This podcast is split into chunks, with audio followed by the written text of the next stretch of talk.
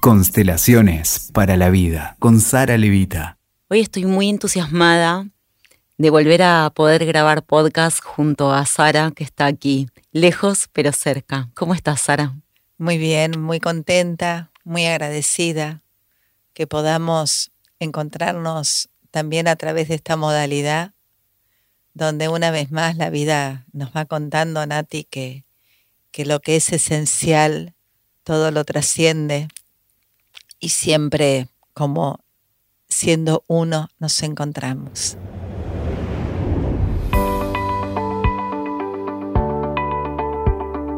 Es hermoso eh, lo que decís. Estoy muy conmovida. Le quiero contar a todas las personas que nos están escuchando que de verdad es un encuentro hermoso porque decidimos dedicarle este podcast a un concepto que en lo personal transformó mi vida, que es entender en profundidad lo que significa asentir.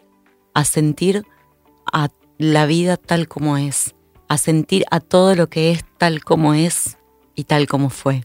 Muchas veces uno lo confunde con aceptación, pero sin embargo esto es diferente. ¿Me lo quisieras volver a explicar? Sucede que cuando retomamos quizás conceptos expresados de una manera tal como hoy todos podemos comprender, pero que han sido escritos hace dos mil, cinco mil, diez mil años en tantos textos sagrados, en tantos libros sagrados, hay algo que el alma recuerda y no solo conmueve, sino que reconoce en forma inmediata y eso que se recupera transforma porque nos remite a lo que en la esencia ya es en nosotros. Y mm, cuando pensamos en la palabra sentir, lo primero que decimos es sí, a sentir. Me remite al sí. Necesitamos entonces, en un primer nivel del asentir, decir sí a lo que es tal como fue y tal como es. Primero es sí. Así es. Y además, asentir también remite a sentimiento y emoción. Entonces... Y me encanta este juego de, de palabras que haces porque mm, yo entiendo que el asentimiento es un punto de llegada, no es un punto de partida porque de pronto cuando nos encontramos o cuando nos toca afrontar determinadas situaciones o encuentros con determinadas personas que quizá pudieron traer a nuestra vida experiencias de dolor, pruebas, circunstancias que fueron desafiantes, decirles sí no es algo que suele surgir en forma inmediata. Hagamos juntas, si querés, una lista de todo lo que no es asentir. Asentir no es aceptar con desidia. ¿No es cierto? Me gusta esta propuesta. Yo entiendo que en principio es muy frecuente que mm, cuando de pronto alguna de estas experiencias aparecen en la vida, una de las primeras reacciones es la resignación. Y resignarse no es asentir, porque resignarse implica mantener en el interior un quantum de ira, de enojo, de bronca, de resentimiento, de impotencia. De tristeza. De tristeza. Pero a veces es la manera en que uno puede empezar a hacer el intento de comenzar a mirar aquello que duele en lo profundo comenzar a mirar aquello que quizás seguimos poniendo afuera y no tomamos nuestra parte de responsabilidad. Cuando, por ejemplo, nos encontramos ante un suceso posicionados desde un lugar niño, en donde todo lo que no es, lo ponemos afuera. Entonces, en cualquiera de estas posibilidades, con mucha frecuencia aparece la resignación. A medida que pasa el tiempo, y como dice el refrán, el tiempo todo lo cura, quizá como seres humanos pasamos a otro umbral que podemos llamar aceptación, que es un umbral que se alcanza luego de un proceso de elaboración consciente, mental, donde algo de esas emociones van drenándose y va quedando quizás el recuerdo, la memoria, pero todavía junto al dolor.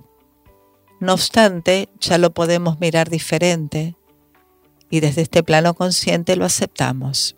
Ya no nos enojamos, ya no lo excluimos y es cuando comenzamos a encontrarle algún sentido transformador.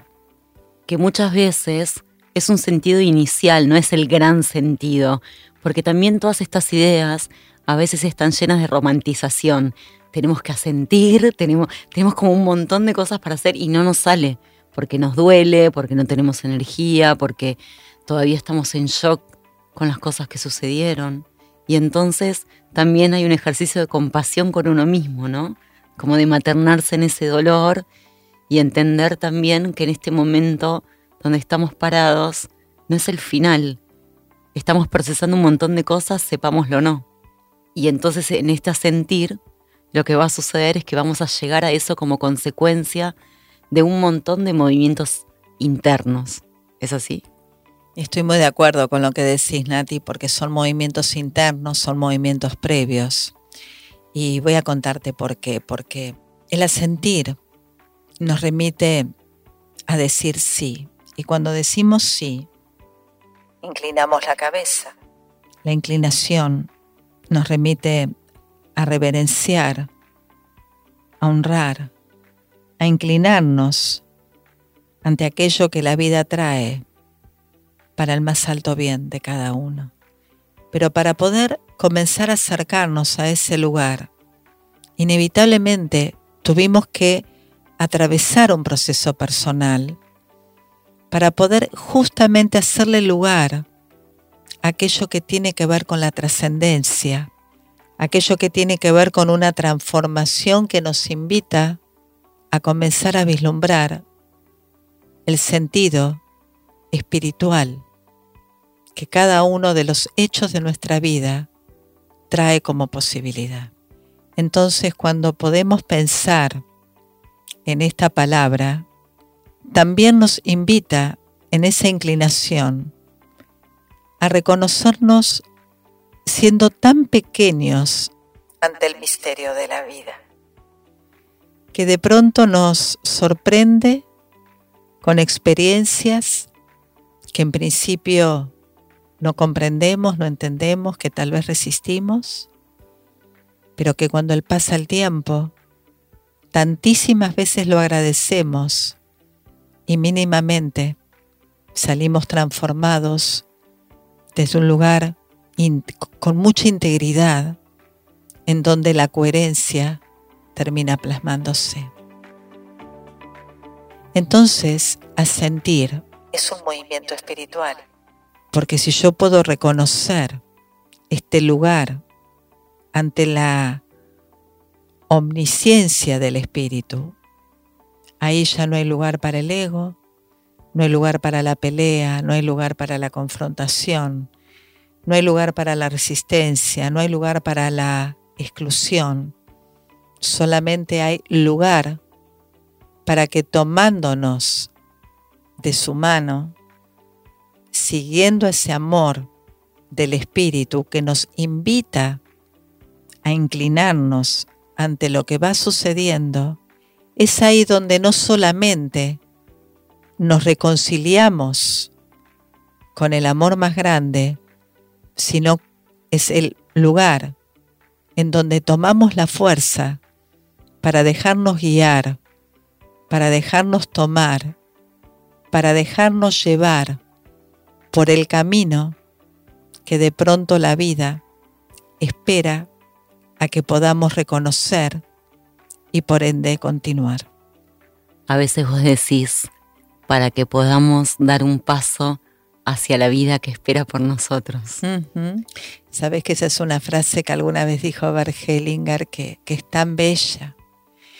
Es tan bella porque el asentimiento nos lleva precisamente a eso, ¿no? Por ejemplo, se me ocurre compartirte que hace miles de años, cuando de pronto en algunos textos sagrados eh, aparecen descriptas imágenes de la inclinación ante el maestro o la inclinación ante aquello que desde el espíritu mismo se revelaba. Son esas imágenes sobre las cuales tenemos la posibilidad en la vida cotidiana de poder hacer algo bueno con nuestras vidas. Pero todo empieza con esta palabra. Sí. La palabra sí abre tantos portales. La palabra sí diluye tantos conflictos porque nos permite justamente eh, emanar, irradiar algo donde el otro ya no nos encuentra para una para un conflicto, para una confrontación, sino justamente para una reconciliación o simplemente decirle sí al desacuerdo que nos encuentra. Porque muchas veces tampoco hay acuerdo, tampoco hay un movimiento de reconciliación. Pero sin embargo, sin embargo, que podamos vos y yo decirle sí, aún en aquello donde no acordamos, es también hacer espacio a que algo más grande nos siga mostrando el sentido. Estaba pensando mientras te escuchaba, cuando uno se permite con el corazón y con la mente y más allá, poder decir sí también a lo que fue tal como fue, aunque eso nos haya causado tanto dolor. Porque también eso de a poco nos va sacando de esa fantasía melancólica de que hubiese sido de mi vida si hubiesen pasado otras cosas. Y entonces empezar a sentir eso resignifica ese pasado y creo que es como un enlace de una nueva coherencia con este presente y decir, bueno, como muchas veces vos me decís, no es a pesar de, sino es gracias a.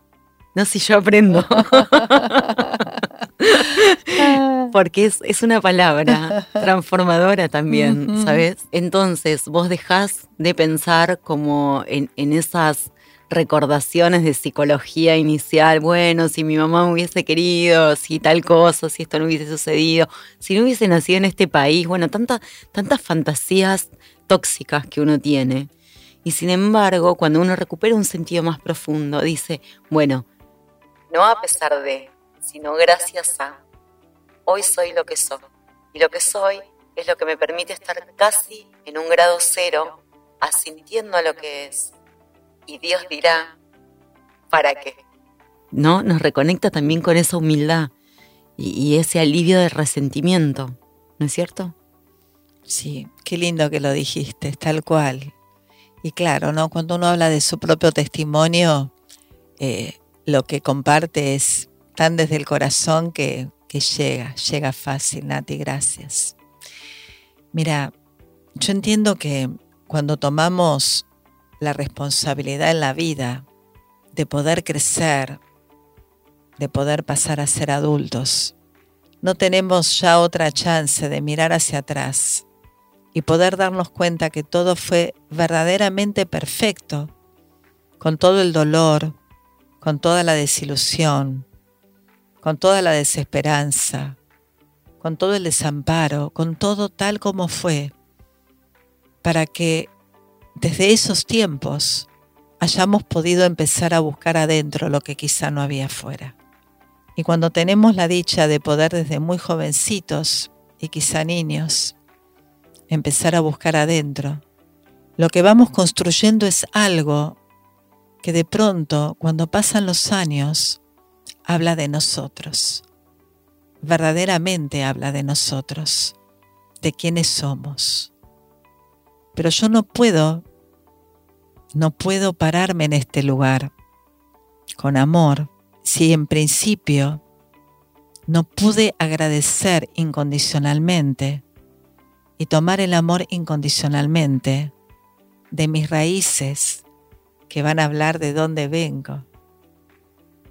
Entonces, a veces sucede que venimos, por ejemplo, de historias familiares en donde, por ejemplo, los padres, y voy a decirlo esto de esta manera y lo voy a aclarar, si me permitís, solo nos pudieron dar la vida. Y ahora voy a retirar la palabra solo, porque en ese lugar nos dieron lo más grande y lo más sagrado. Y cuando alguien está felizmente destinado a ofrecer algo al servicio del otro, de lo colectivo, es muy frecuente que vengamos de historias en donde esta invitación a buscar adentro, a bucear adentro, a recordar adentro, haya sido una invitación que se nos ha sido dada desde muy pequeños. Y es ahí cuando vos ves la grandeza en todo, ves la grandeza de tus padres y ves la grandeza de tu infancia y ves lo bien que lo hiciste también, no solo lo bien que lo han hecho ellos al darte esto tan grande, sino lo bien que vos también lo hiciste al poder hacer ese camino hasta que de pronto la vida te encontrara un poco más grande y poder conscientemente hacer este proceso para que desde lo personal y desde lo espiritual puedas empezar a responder a esta pregunta que entiendo es fundante en la vida humana. ¿Quién soy yo?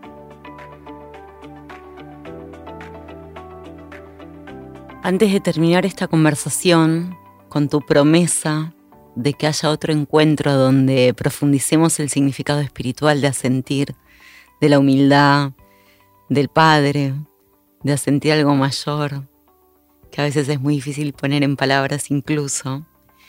Antes de terminar, quisiera pedirte si vos puedes compartir con todos nosotros la importancia de poder asentir a todo lo que es tal como es en un momento como el que estamos atravesando hoy.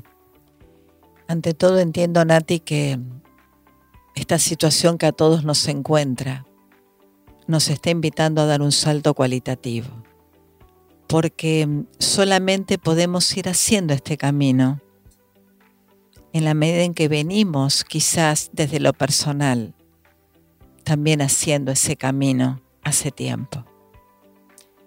Porque de lo contrario no es simple ofrecer al servicio de lo colectivo aquello que tiene que ver con lo personal.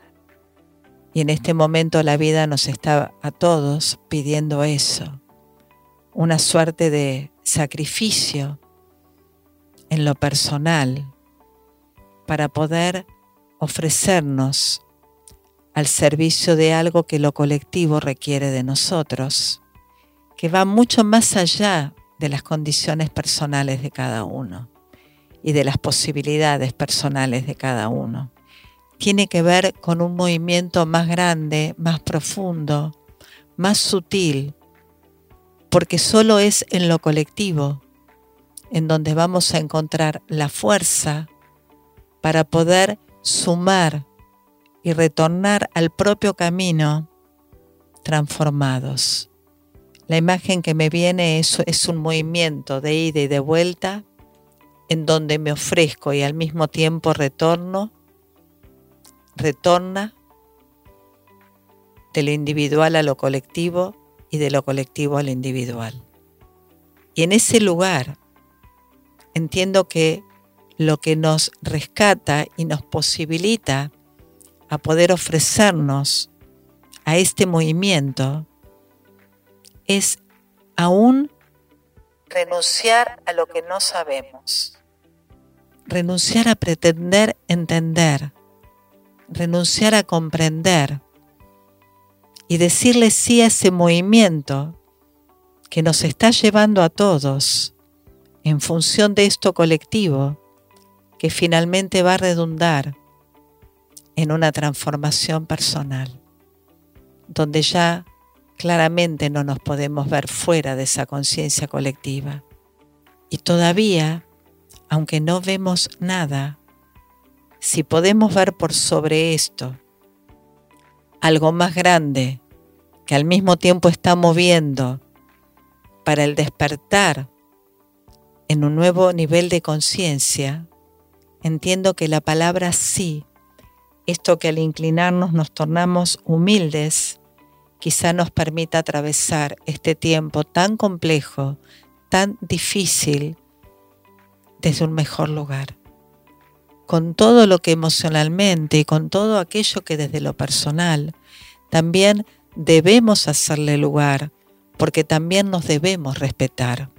Pero sin embargo, si tenemos la posibilidad de mirarnos en nuestras emociones, en nuestros pensamientos, en nuestros dolores, en nuestras incertidumbres, en estas angustias, desde esta otra perspectiva, inclinándonos, diciendo sí, seguramente este tiempo va a ser procesado, va a ser drenado desde un mejor lugar, no solo para el bien personal, no solo para el bien de aquellos que nos rodean, sino para el bien de todos.